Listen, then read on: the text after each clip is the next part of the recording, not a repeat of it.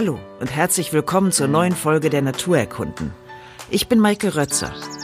Und eigentlich wollte ich heute mit Thomas Macho, der ja die Schweine liebt und auch über sie geschrieben hat, gemeinsam zu Bauer Peters nach Verneuchen rausfahren. Das klappt nun leider nicht und deshalb werde ich ihn später per Internet interviewen. Also, ich stapfe jetzt allein durch den Matsch zu Bauer Peters und seinen Schweinen. Die stehen da hinten, fressen, stapfen durch die Pfützen, denen geht's saugut.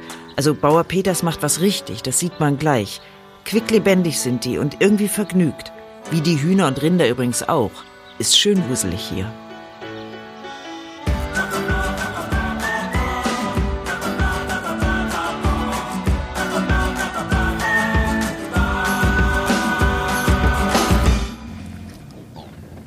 Hallo.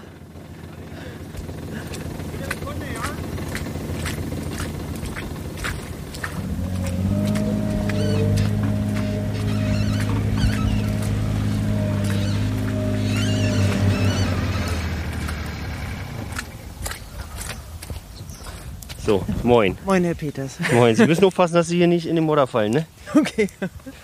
Also, hier, unsere Schweine. Ne? Ist das eine bestimmte Art? Ja, das ist hier alles. Die Mutter- und Vatergrundlage ist reinrassig.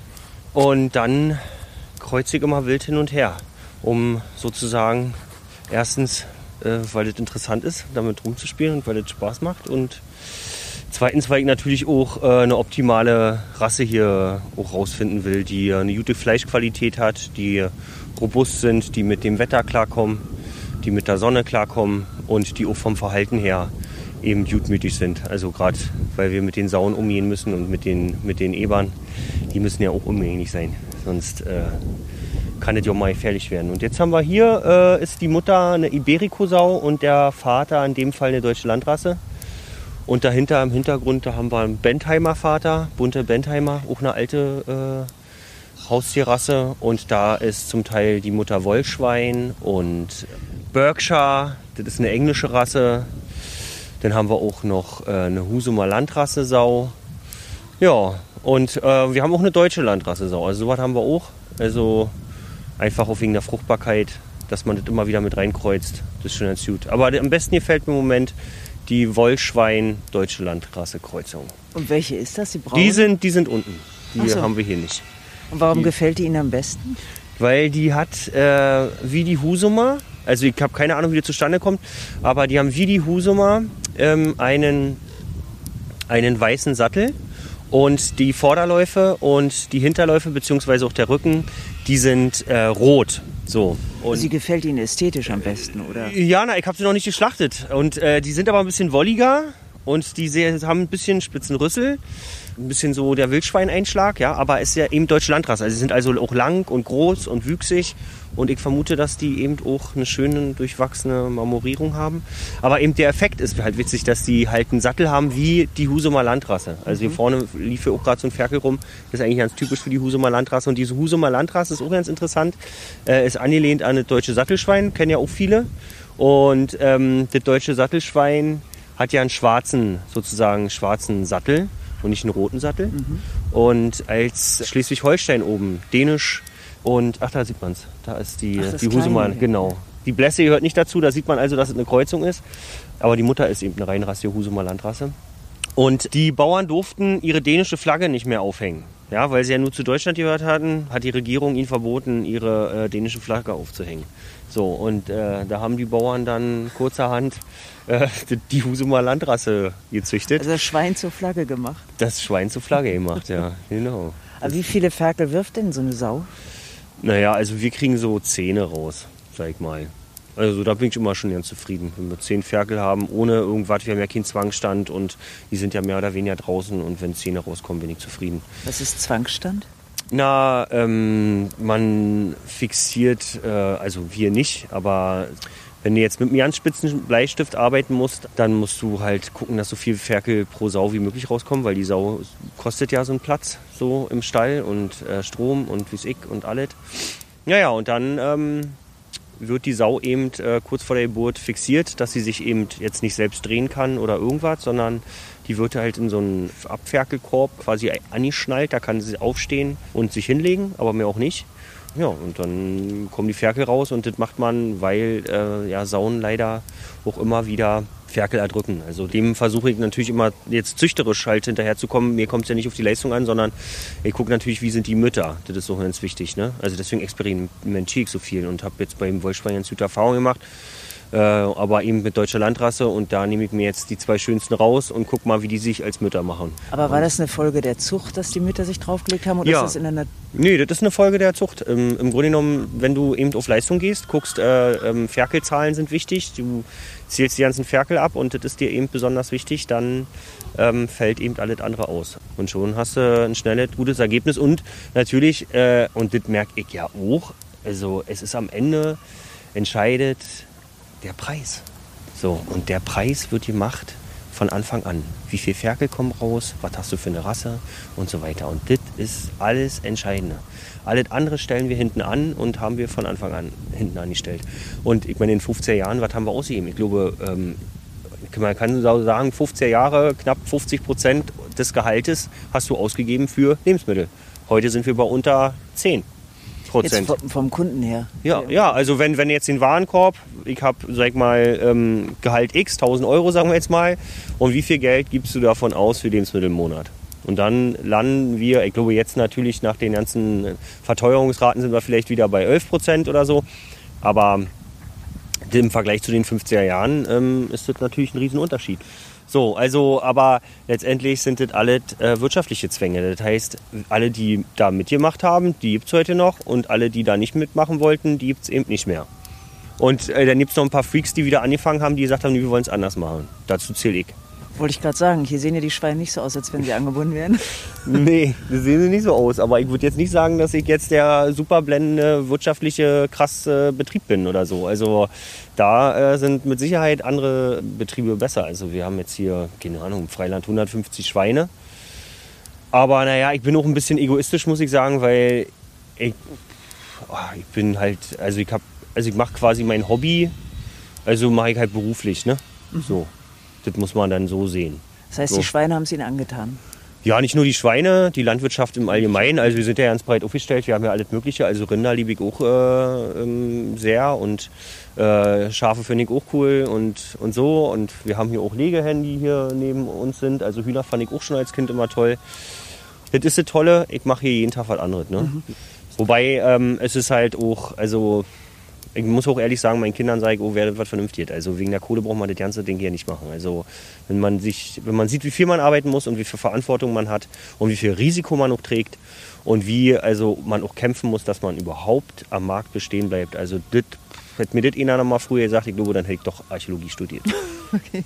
Hm. Seit wann ist denn das Schwein Nutztier? Also seit wann begleitet denn das Schwein den Menschen? Ja, so, man schätzt ungefähr seit 6000 Jahren, aber so ganz genau stimmen diese Zahlen dann oft ja auch nicht, weil das halt äh, Bioarchäologie ist und die entdecken auch immer wieder Neuigkeiten und äh, aber das Schwein gehört also nicht zu den ersten Tieren, die domestiziert worden sind, aber sind dann doch relativ bald im alten Ägypten gibt's schon Schweinehaltung und zwar auch schon ein bisschen eine ambivalente Stimmung gegenüber dem Schwein, aber längst nicht so stark wie dann später im Nahen Osten, wo das Schwein dann zum Tabutier wird und man immer noch darüber rätselt, warum eigentlich. Da gibt's die verschiedensten Theorien eine ökologische, die zum Beispiel besagt, dass der Nahe Osten äh, eben früher stark äh, bewaldet war und dass das was zu tun hat mit der Rodung der Wälder, weil das die natürliche Form der Schweinehaltung eigentlich wäre. Wenn man Wald hat, dann können die sich selbst versorgen und das ist überhaupt gar kein Problem, weil sie fast alles, was sie finden, fressen können. Und das äh, geht halt ohne Wald nicht so leicht. Und sind diese verschiedenen Rassen oder verschiedenen Arten darauf zurückzuführen, dass gezüchtet wurde oder gab es ja, die schon? Ja. Also es gab natürlich auch, aber im Prinzip äh, geht dann doch alles auf äh, klassische Wildschweinarten zurück. Und natürlich haben wir unendlich viel gezüchtet und nicht alle Züchtungen sehen so sympathisch aus wie die, wie die Schweine vom Bauer Peters, wo man das Gefühl hat, man könnte sich sofort in diese Tiere verlieben. Es gibt natürlich auch Züchtungen, wo man sofort sieht, was äh, der Zweck war. Tiere, die sich kaum mehr bewegen können, weil sie eben möglichst rasch äh, Fleisch und Fett ansetzen sollen. Wo man auch merkt, ähm, dass die Züchtung eben gar nicht mehr äh, bezogen ist auf die Beweglichkeit und Zufriedenheit der Tiere, sondern nur auf die Verwertung. Aber das Schwein ist ja offenbar dem Menschen so ähnlich. Es wurde doch das erste Schweineherz transplantiert, oder? Genau. Und viele Jahre, das mit dem Schweineherz hat ja dann nicht ganz so gut geklappt, da der Mann, dem es transplantiert wurde, dann doch ein paar Wochen später gestorben ist. Aber man darf nicht vergessen, dass jahrzehntelang Schweineinsulin für Diabetiker angewendet wurde, bevor es das synthetische Insulin gab und dass das offenbar auch gut funktioniert hat. Es gibt auch Aussagen, wonach das besser verträglich war als das synthetische Insulin. Aber gut, das kann ich nicht prüfen.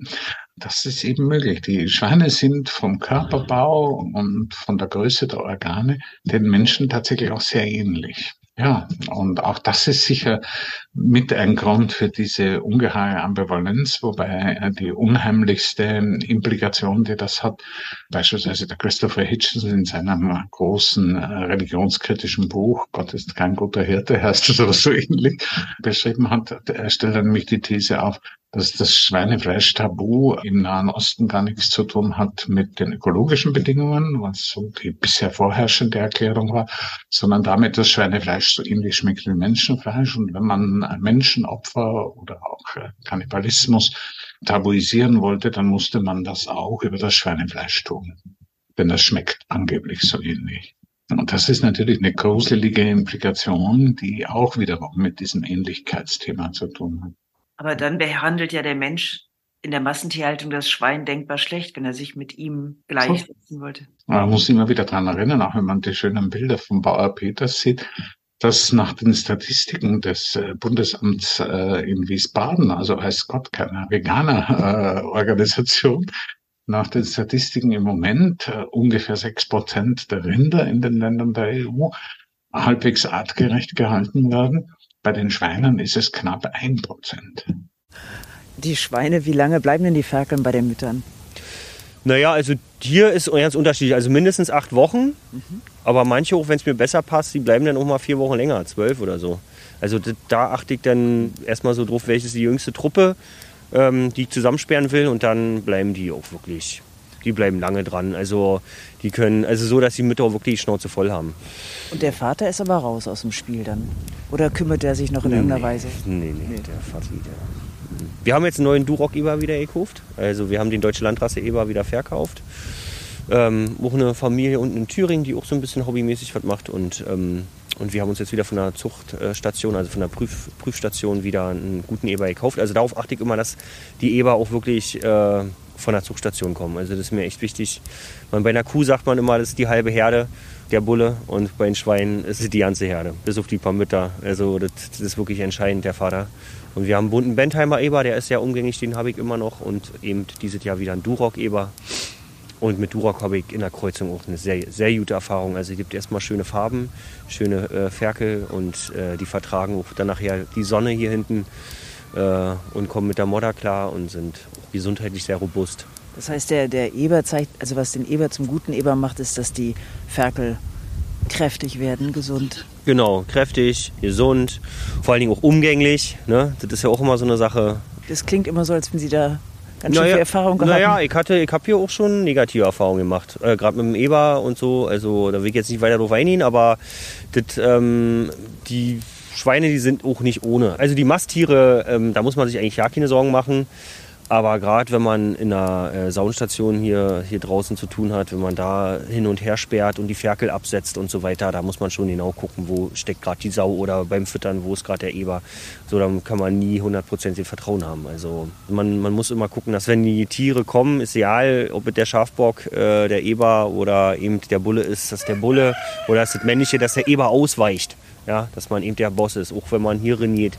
Die Tiere verstehen das einfach nicht. So, also die, die fühlen das, als wenn sie die Ferkel angreifen? Nein, nee, die, die fühlen einfach, äh, dass man unterlegen ist, dass sie über dir stehen, von der Hierarchie her. Sie sehen dich ja sozusagen gleich, die wollen nicht irgendwo einordnen.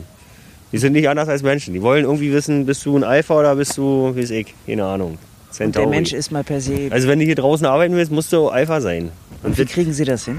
Naja, indem du halt eben dir immer Platz verschaffst. Das muss man nicht mit Gewalt machen, das reicht einfach, wenn man schnurstracks gerade aussieht. Das reicht schon oft aus. In, sag mal, 95 Prozent der Fälle. Und dann gehen die schon beiseite.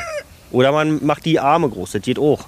Also gerade bei den Bullen oder so, bei größeren Tieren oder wir haben hier auch Nandus, die unsere Gänse bewachen hier.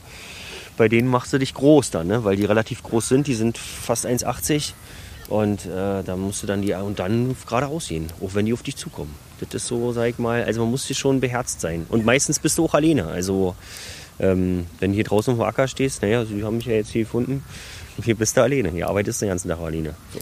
Und merken Sie, dass die Schweine kluge Tiere sind?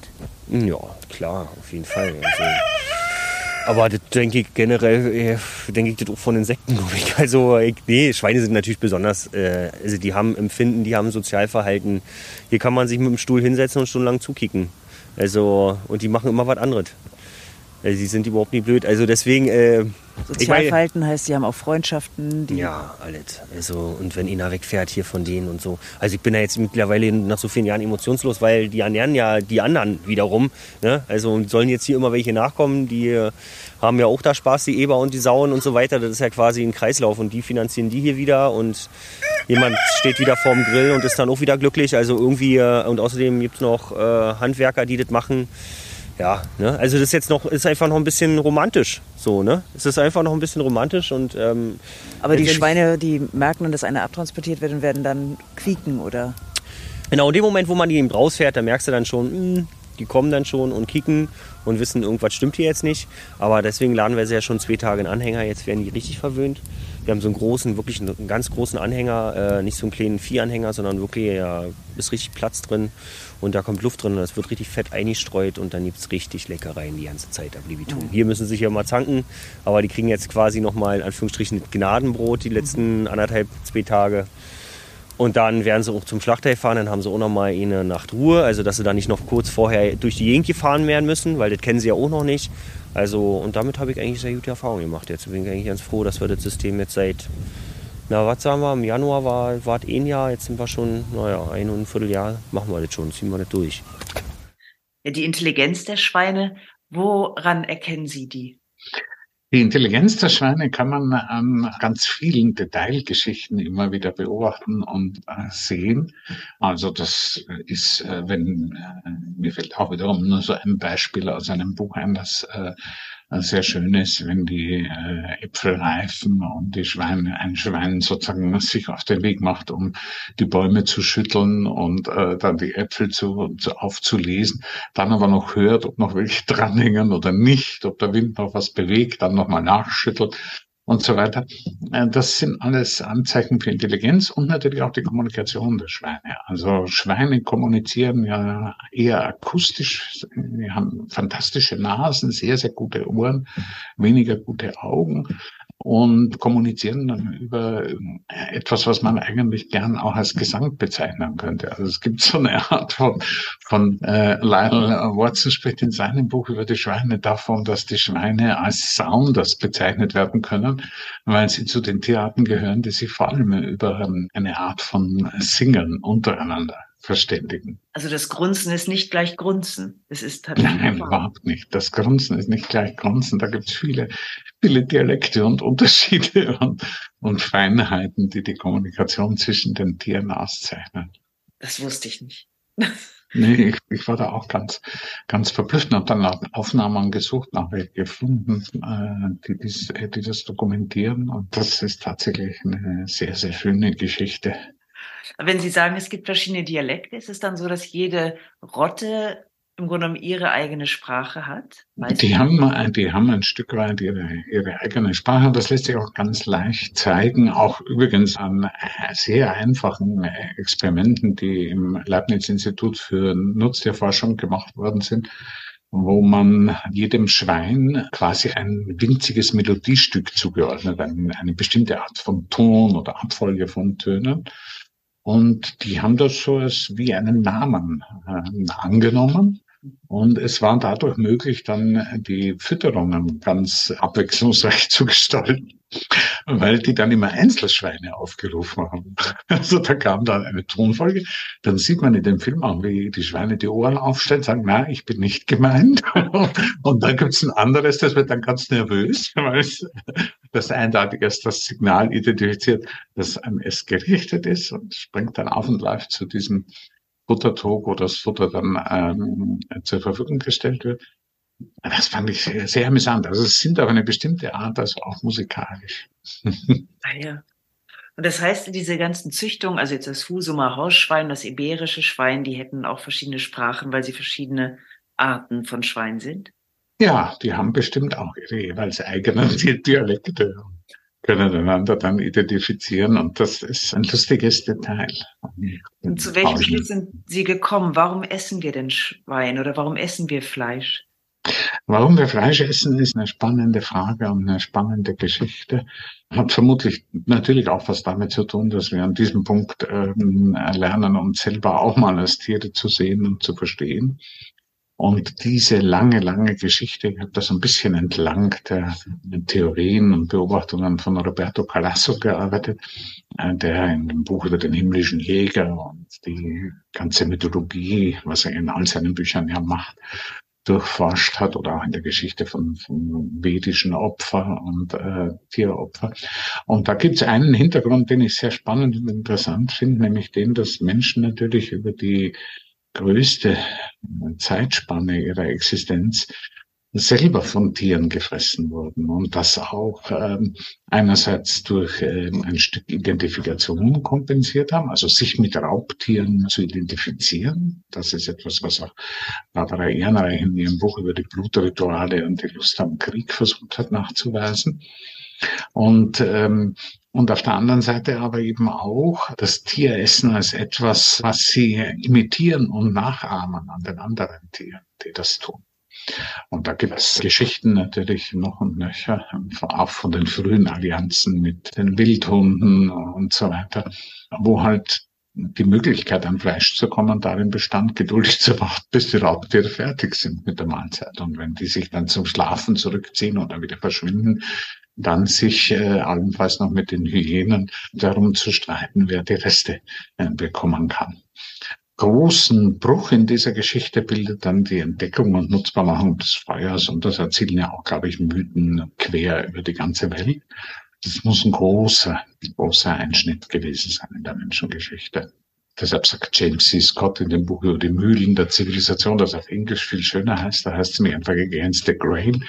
Und Against the Grain ähm, ist natürlich auf der ähm, einen Seite gegen den Strich und auf der anderen Seite natürlich gegen das Getreide. Und äh, seine These ist, dass Anthropozän beginnt mit dem Feuer.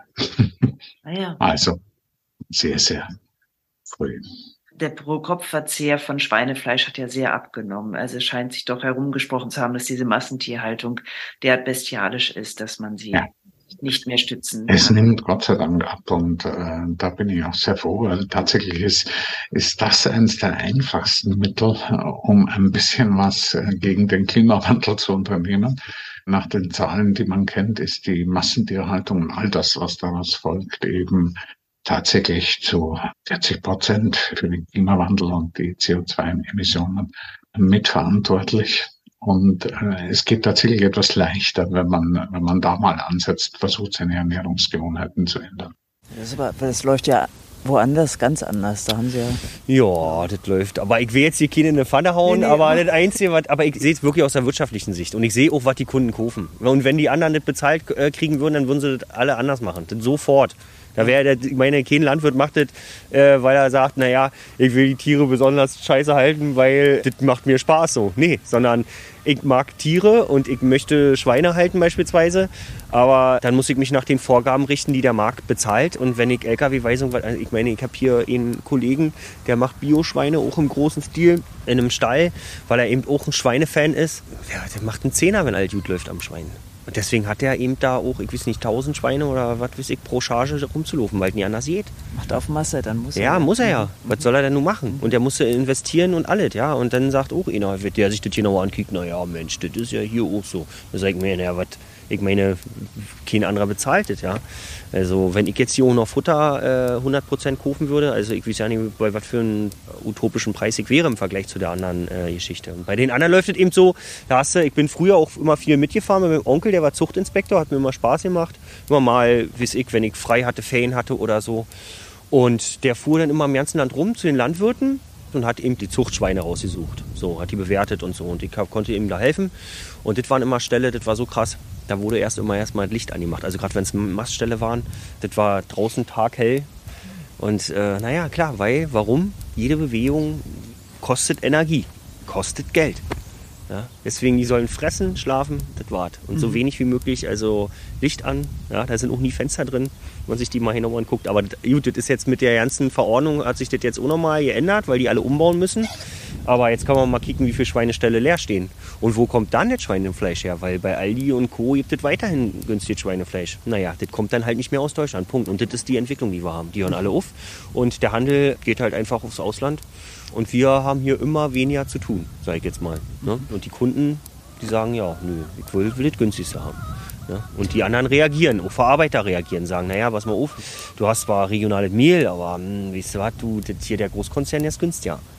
Das ist einfach so. Und den einzigen Weg, den ich jetzt, sag mal, gefunden habe für mich, oder das ist der einzige Weg, aber den Weg, den ich, den ich sehr gut äh, finde, ist, ich vermarkte ja hier über die Marktschwärmer, seitdem die ähm, hier in Berlin angefangen haben. Die haben in Berlin hier vor ungefähr acht Jahren angefangen und da habe ich auch mit den Schweinen angefangen zu dem Zeitpunkt. Und ich kann den Preis selber bestimmen, ich kann mit den Kunden kommunizieren.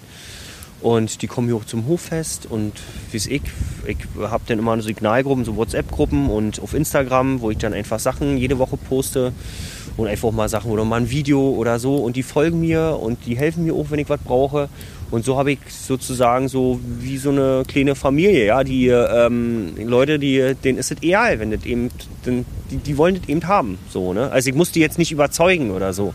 Und das sind die, die jetzt auch äh, in der Pandemie, äh, nicht Quatsch, auch nach der Pandemie, in der Krise jetzt hier, wo das eben alle krass eingebrochen ist, ähm, die trotzdem weiterhin zu uns halten und äh, weiter hier einkaufen und dass wir hier weitermachen können. Also, Warum ist ja. es nach der Pandemie eingebrochen? Naja, die Teuerungsraten waren so hoch. Ne? Die, die, Energie so hoch, äh, mit EMA-Spritpreis, wissing in Pandemie 1 Euro, jetzt 1,70 Euro. Ja? So, und ähm, die Leute haben Angst und was fällt dann runter? Hm, ja, lass mal, nee, da die Schweine da draußen und so, nee, das, das muss jetzt nicht sein. So, und dann sind wir als Erste draus gewesen. Also bei einer Pandemie waren wir als Erste drin und, und, und, und, dann waren wir eben als Erste draußen. Aber eben nicht bei allen, sondern wir haben eben das Glück, über Marktschwärmer einfach Kunden gefunden zu haben, die wirklich toll sind und die uns ja, treu sind über jetzt viel, viele Jahre. Ich sehe dann auch immer, wie viele Bestellungen ich habe und da sind wirklich Leute, die haben 300 Mal bestellt oder so. Ja? Also da konsequent. So. Und das ist natürlich toll, wenn du auf sowas zurückgreifen kannst. Und das ist auch das, warum ich zum Beispiel hier auf die Fläche ja kein Fördermittel oder irgendwas beantrage, weil ich, ich möchte, also ich möchte davon nicht mehr abhängig sein. Ne? Ja. No. Aber ich muss noch mal zurück zu den Schweinen kommen. Hm? Ja, bitte. Und zwar, was füttern Sie denn jetzt? Sie kriegen hier, die fressen ja eigentlich alles, oder? Die fressen alles, ja. Wir haben Gemüse, was sie fressen. Ähm, das ist jetzt natürlich jetzt nicht so, so arg viel, weil es äh, noch Winter gefühlt. Äh, die haben ihre Weide natürlich und dann kriegen sie halt immer frisch Stroh. Ne? Und dann haben sie, ähm, wir füttern Okara und äh, Treber.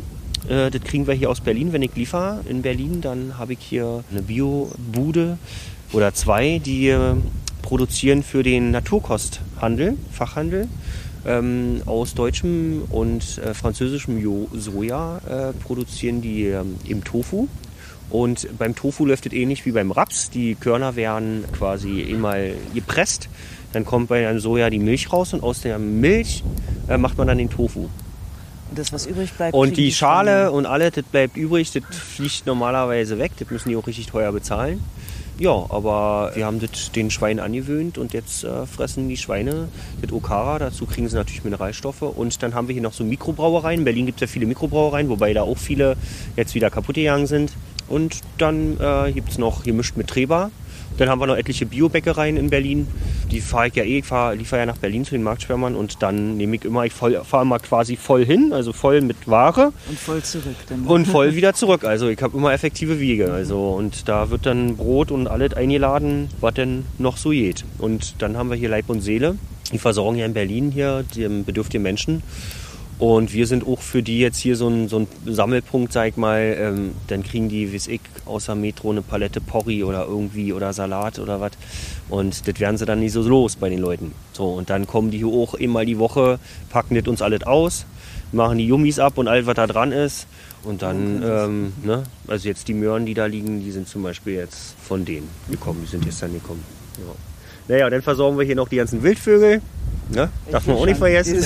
Also hinten im Hintergrund sind Tauben, Stare, vor allem Kolkraben. Die, das ist super, dass die Kolkraben da sind, weil die halten mir hier den Habicht vom Hals. Mhm.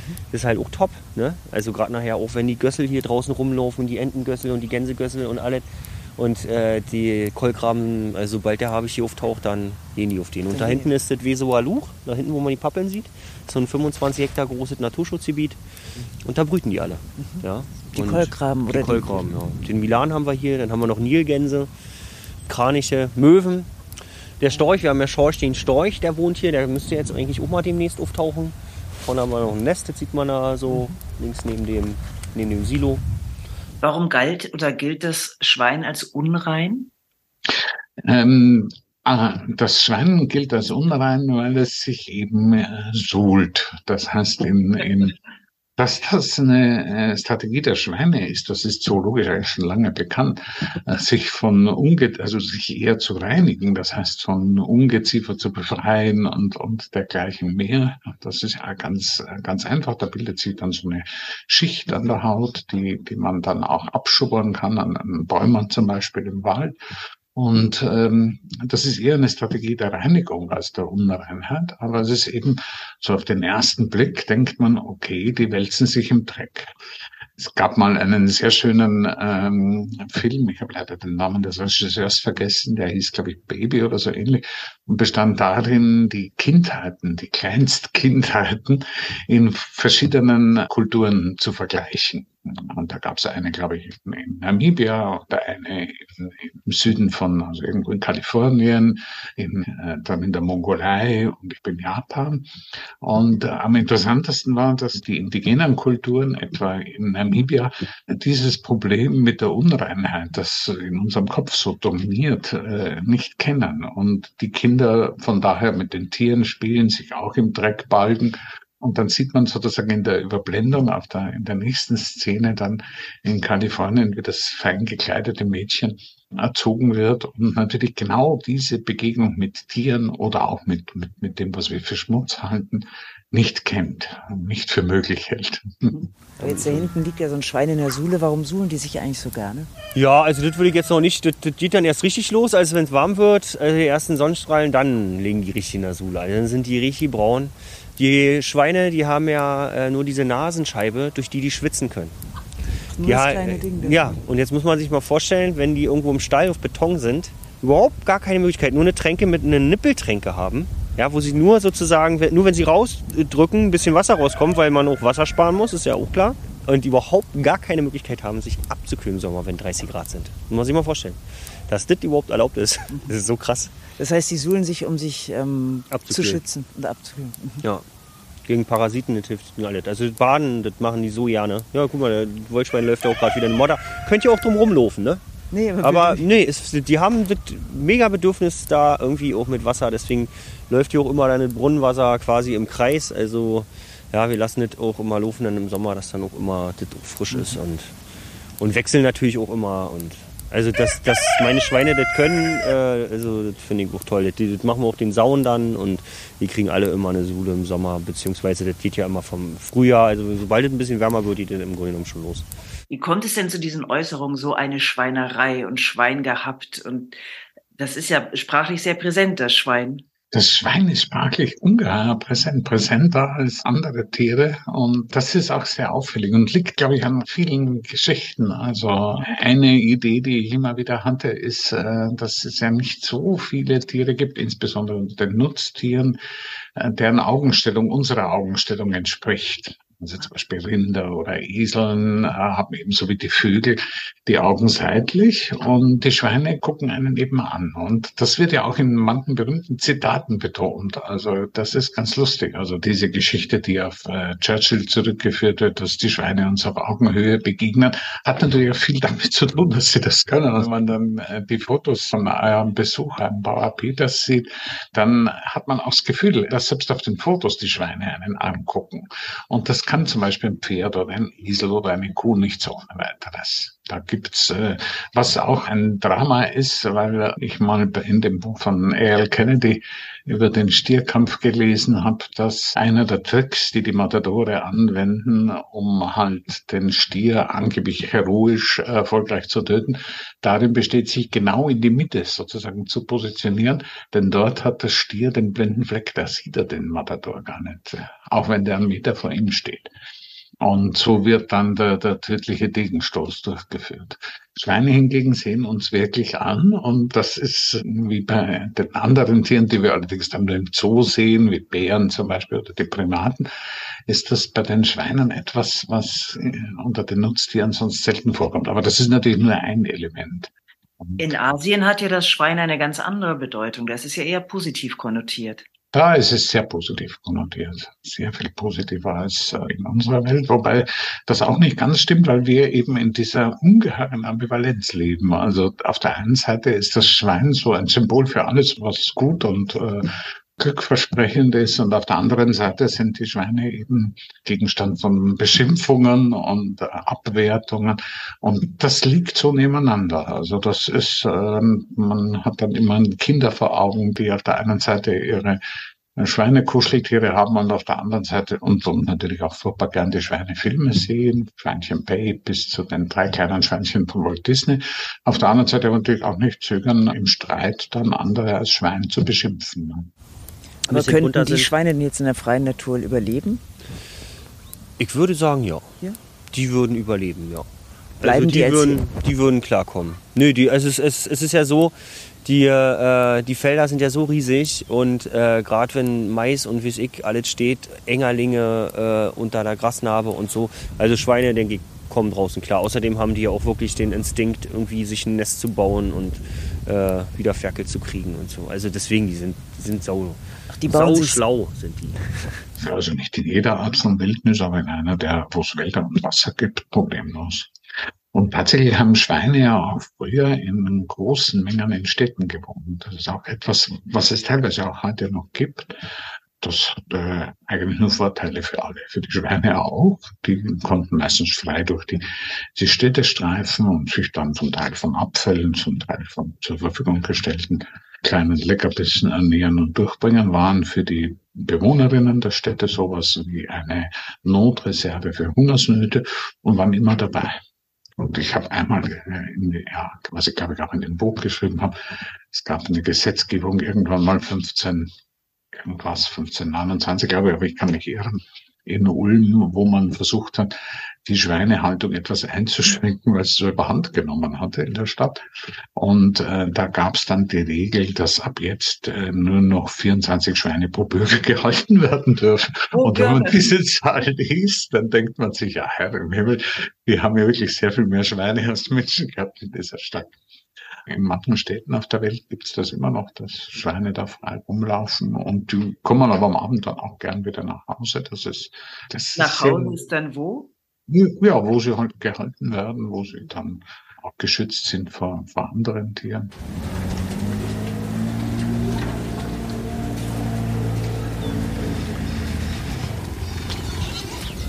Das ist die äh, Holstein-Deutsche Landratsekreuzung. Die hier, die sind dann zusammen alle. Genau, also da sieht man, die vorne dunkel sind und hinten dunkel sind. Ne? Die quieken viel mehr als die anderen. Die naja, die quieken, weil die, die hören den Hoflader und der Hoflader ist gleich Futter. Okay. Deswegen. Dann. Wir sind Steuern in, in, in, in, in Mastal. Was da los ist. Allein die Tür, die dann klappt, weil dann die. Sie zeigen in Ihrem Buch einen japanischen Schweinehalter. Ja, genau. Der, der auch, das Buch ist auch ein wunderbares Fotobuch. Das ist jemand, der mit seinen Schweinen lebt, sie liebt, mit ihnen Zeitung liest.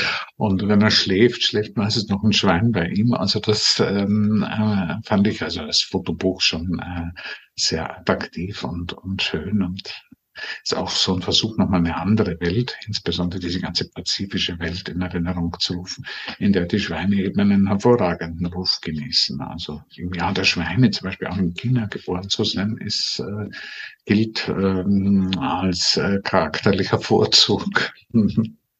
Mehr als wenn man jetzt im Jahr des Drachen oder sonst wo geboren würde.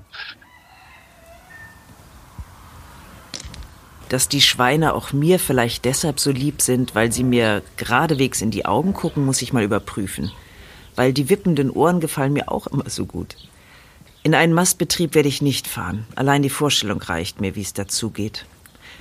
Wenn ihr mehr über die Schweine erfahren wollt, empfehle ich euch das Buch von Thomas Macho. Das Porträt über die Schweine erschien in der Reihe Naturkunden bei Mattes und Seitz Berlin. Und wenn euch die Folge gefallen hat, dann lasst uns gerne eine Bewertung da. Würde mich freuen.